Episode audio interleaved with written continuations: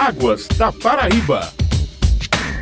Bom dia, ouvintes! Mais uma quarta-feira chegando, quer dizer que tem Águas da Paraíba, o programa da ESA, Agência Executiva de Gestão de Águas do Estado. Hoje vamos falar sobre previsão climática no nosso estado, agora de olho nas forças dos ventos. E nossa entrevistada é a meteorologista da ESA, Carmen Becker. Bem-vinda, Carmen. Muito obrigada, Raíssa. Bom dia a você e bom dia a todos os ouvintes da Rádio Tabajara. Moradores da região do litoral já perceberam um aumento na força dos ventos. É normal nesta época do ano? Realmente, nesta época do ano, principalmente entre os meses de agosto, setembro e outubro, é que ocorrem os ventos mais intensos na região litorânea. Então é normal a população perceber esse aumento na velocidade do vento. Com o mês de agosto, é considerado o mês com maior intensidade dos ventos, podendo chegar a velocidade velocidade superior a 20 km por hora em alguns momentos. Qual mês onde estes ventos são mais fortes? Como eu já tinha respondido anteriormente, o mês de agosto é o mês que apresenta a maior velocidade dos ventos, principalmente na região litorânea do estado da Paraíba, podendo chegar em média a velocidade acima de 20 km por hora. Existe algum horário do dia em que são registrados ventos mais intensos? A variação tanto da direção como a intensidade dos ventos depende muito do efeito de brisa marítima nessa região litorânea temos a brisa marítima e temos a brisa terrestre. Então, pela manhã, pela madrugada, nós temos a brisa marítima. Então, os ventos são mais fortes que se deslocam do oceano em direção ao continente. Então, dá essa percepção de maior intensidade durante a madrugada e manhã. Já no período da tarde e noite, há uma inversão da direção dos ventos, então os ventos sopram mais do continente para o oceano, então dando uma sensação de redução do vento na região litorânea, eh, especialmente a região Pessoa. Em que cidades temos ventos ventos mais fortes na Paraíba? Na verdade, a direção e a intensidade dos ventos depende muito do sistema meteorológico que está atuando em determinado local. De uma forma geral, em média, na região litorânea, há maior intensificação dos ventos e também em localidades mais altas. Então, maior elevação, o vento se torna mais intenso. Para casos mais localizados, mais rápidos, como eu já falei, vai depender muito do sistema meteorológico que esteja atuando no momento. A gente sabe que vento ajuda a baixar a temperatura e ainda mais a sensação térmica. Quais as temperaturas temperaturas médias neste inverno? Realmente, a maior intensificação ou desintensificação dos ventos em determinado local, dependendo da época do ano e do local, essa sensação térmica pode variar até entre 2 a 3 graus. Agora, no inverno, as temperaturas devem ficar um pouco mais baixas, especialmente na madrugada. Por exemplo, na região do Carico e Mataú, nós poderemos ter uma máxima de 28 graus nesse período de inverno agora e uma mínima de 15 graus, formando então uma amplitude térmica bastante elevada. Na regiões do sertão e alto sertão, a temperatura mínima varia entre 20 graus a uma máxima de 31. No agreste, poderemos variar de uma temperatura mínima de 16 graus a uma máxima de 25 graus em média neste período de inverno. No brejo, uma mínima de 16 graus a uma máxima de 24 graus. Já na região litorânea, essa variação não é tão acentuada assim devido às condições de umidade trazidas pela proximidade do mar, efeitos oceânicos. Então, no litoral, essa temperatura pode variar em alguns dias em 20 até 27, 28 graus a máxima. Então, essa amplitude já é um pouquinho menor. Qual a menor mínima esperada? Em média, a região do Carico e Mataú é que apresenta as mínimas mais baixas neste período, especialmente na madrugada, entre 3 e 5 horas da manhã. Agora, em média, fica em torno de 15 graus, mas podem ocorrer alguns dias isolados com temperaturas entre 12 e 13 graus nessa mínima. É comum de acontecer, geralmente todo ano ocorre algum evento em algum município do Cariri, especialmente, com temperaturas inferiores a 13 graus Celsius. Muita gente confunde sensação térmica e temperatura. Como é que a gente pode explicar de forma mais simples para o ouvinte? Na verdade, a temperatura do ar é que nós medimos nos nossos instrumentos. São instrumentos oficiais próprios para medir a temperatura do ar. Já a sensação térmica é o que o nosso corpo sente, é o que sentimos. Quando está mais úmido, fica mais abafado e quente quente. Quando está ventando muito, há uma sensação de diminuição da temperatura. Então, quando a temperatura está um pouco mais baixa e ventando bastante, você sente mais frio. Então, é a nossa sensação, a sensação do nosso corpo em contraposição que o aparelho realmente mede. E as chuvas, de modo geral, Estamos acima, abaixo ou dentro da média histórica? Com relação às chuvas, o setor oeste do estado, que abrange as regiões do Sertão e ao Sertão e alguma parte do Cairico e Mataú, já encerrou seu período mais chuvoso, que ocorre entre os meses de fevereiro e maio. Neste ano 2023, as temperaturas ficaram em torno da média histórica. Alguns municípios da região do Vale do Piancó e do Alto Sertão mais acima da média, outros dentro da média. De modo geral, essas regiões ficaram dentro do padrão de normalidade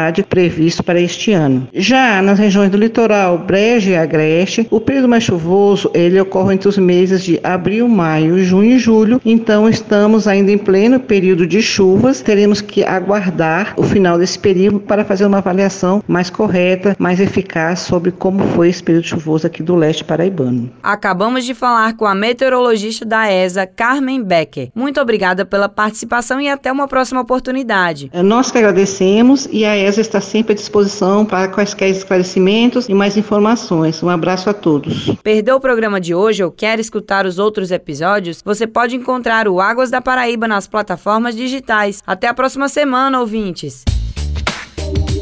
Águas da Paraíba.